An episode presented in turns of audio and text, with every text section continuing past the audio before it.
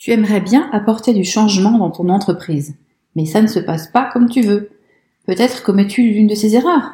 On va en voir cinq ensemble aujourd'hui. Si tu les évites, tu auras déjà accompli un grand pas. Bienvenue dans Innovation Tonic, le podcast qui donne du peps à ton activité.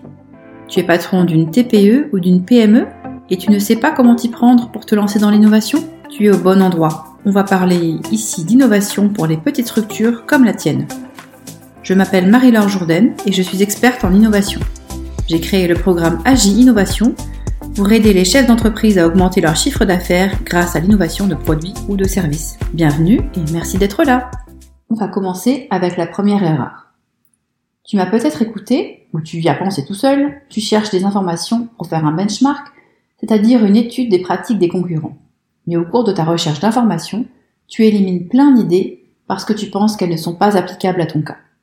Pourquoi est-ce une erreur? On est ici au stade de l'inspiration. Le but des idées recensées dans ce benchmark, ce n'est pas de copier à l'identique ce que d'autres ont fait pour l'appliquer à ton business. On cherche à générer des idées nouvelles, qui partent d'un germe, par exemple un produit que tu as vu ailleurs et que tu vas adapter tout à fait différemment. Par exemple, Bénédicte propose des formations pour les entrepreneurs. Elle voit que certains formateurs couplent cette activité avec du conseil. C'est une activité qu'elle ne souhaite pas développer dans son entreprise pour le moment. Elle préfère se concentrer sur la formation. Par contre, cela lui donne une idée. Pour se faire connaître, elle va créer une newsletter avec des conseils pour les créateurs d'entreprise pour apporter de l'information utile à sa cible, mais différente des produits qu'elle vend. L'objectif est bien sûr de les amener à acheter ces formations par la suite. Cette idée, elle ne l'aurait pas eue avant de faire ce benchmark. Elle aurait pu l'éliminer directement de sa liste parce que le concept de conseil ne l'intéressait pas mais alors, elle n'aurait pas eu cette nouvelle idée. On passe à la deuxième erreur.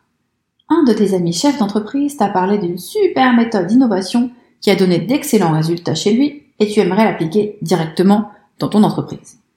Pourquoi est-ce une erreur? Avant de te lancer dans le choix d'une méthode, est-ce que tu as pensé à faire un diagnostic? Ben oui, quelles sont les forces sur lesquelles tu vas t'appuyer et les points d'amélioration qu'il va falloir travailler avant d'appliquer efficacement cette méthode? Et d'ailleurs, est-ce bien la meilleure pour toi, compte tenu de la taille de ton entreprise, de ton organisation interne? Prenons un exemple. Pierre a entendu parler de design thinking par un chef d'entreprise qu'il côtoie dans son BNI. Il en est convaincu, c'est une super méthode pour créer de nouveaux produits. Il voudrait tout de suite former son équipe pour la mettre en place.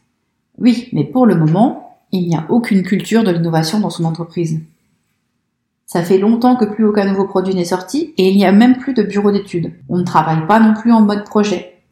Ça ne veut pas dire qu'il n'est pas possible d'innover dans l'entreprise de Pierre, mais il va falloir construire un plan d'action sur mesure après avoir fait un diagnostic et en choisissant des méthodes adaptées. Peut-être qu'au final, on appliquera le design thinking dans cette entreprise, mais après avoir accompli un certain nombre d'étapes avant, passant par exemple par du recrutement, de la formation, peut-être une, une réorganisation. Troisième erreur. Tu as déjà commencé plusieurs projets, mais les résultats ne sont pas venus assez rapidement et tu les as tous lâchés en cours de route. C'est une tendance que l'on retrouve plutôt chez les personnes qui ne manquent pas d'idées. Chaque jour ou chaque semaine, on a une nouvelle idée à tester. Comme les résultats n'arrivent pas tout de suite, on se dit que ça ne marche pas et on passe à la suivante. Ces projets ont peut-être été abandonnés trop tôt ou pas testés correctement. Mais on dit aussi qu'il faut savoir pivoter si un concept n'est pas bon. Alors quand persévérer et quand arrêter? Il vaut effectivement mieux savoir le plus rapidement possible si une idée va donner les résultats que l'on espère. Il est parfaitement contre-productif de passer 5 ans sur un projet à le peaufiner dans les moindres détails pour s'apercevoir au final qu'il n'intéresse personne. Se confronter à la réalité du terrain aussi vite que possible, c'est une nécessité. Pour autant, il ne faut pas chasser une idée par une autre à tout va. Une idée doit être testée correctement avant d'être abandonnée. Voici comment procéder en trois étapes. Premièrement, développer son concept de manière suffisante pour pouvoir le tester, mais pas trop en détail, juste le minimum pour tester.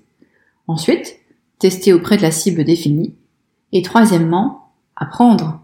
Mon concept plaît, je continue à le développer en apportant quelques modifications si besoin. Mon concept ne convainc pas, je laisse tomber ou je pivote vers une idée différente. Quatrième erreur. Lorsque tu as besoin de produire des idées, rien ne te plaît, elles ne sont pas vraiment originales et tu n'es pas content de toi. Lorsque tu en trouves une, tu sautes dessus tout de suite et tu cherches à la développer. Tu es victime d'auto-censure. Tu poses un cadre trop strict dans ta démarche de créativité. Le processus de création se passe en deux étapes. Une phase divergente, où l'on émet un maximum d'idées pendant un temps défini, sans se limiter. Peu importe que les idées soient raisonnables ou non. Et une phase convergente, où on recadre par rapport à la problématique de départ et où on fait le tri. Souvent, on fait déjà du tri dans la première phase. C'est trop tôt et donc on s'auto-censure. On a aussi tendance à tomber amoureux de ses premières idées qui sont rarement les plus originales. Pour éviter ce phénomène d'auto-sabotage, on peut utiliser des techniques de créativité. Qu'on soit seul ou en groupe, hein, d'ailleurs, ça marche pas exactement de la même manière. En principe, elles sont conçues pour respecter la logique de ces deux phases. On arrive à la cinquième erreur. Tu as des idées de projets innovants, mais tu n'as pas défini un parcours qui te mènera de l'idée à l'innovation. Pourquoi est-ce une erreur? Si tu ne définis pas un process clair pour développer ton projet, premièrement, tu as toutes les chances d'abandonner en cours de route. Tu risques aussi de perdre du temps ou d'oublier des étapes importantes. Mais surtout, tu n'apprendras pas de tes erreurs. À la fin d'un projet, il est extrêmement utile de se pencher sur tout le processus suivi, d'observer ce qui a fonctionné, ce qui n'a pas fonctionné. Ce bilan te permet d'ajuster le process pour la fois suivante et de t'améliorer. On arrive tout doucement à la fin de l'épisode d'aujourd'hui. Je vais récapituler les 5 erreurs à éviter pour produire de belles innovations. Éliminer des idées potentiellement inspirantes dans ton benchmark parce que tu ne penses pas pouvoir les adapter dans ta structure. Appliquer directement une méthode qui a bien fonctionné ailleurs dans ton entreprise sans passer par un diagnostic. Commencer plein de projets différents mais ne jamais les mener à leur terme faute de résultats assez rapides s'auto-censurer au stade de la génération des idées, et la dernière, ne pas définir de parcours clair de l'idée à l'innovation. C'est fini pour aujourd'hui. J'espère que l'épisode t'aura inspiré pour faire avancer tes projets innovants. N'oublie pas de parler du podcast autour de toi si le contenu t'a plu. À dans deux semaines pour le prochain épisode.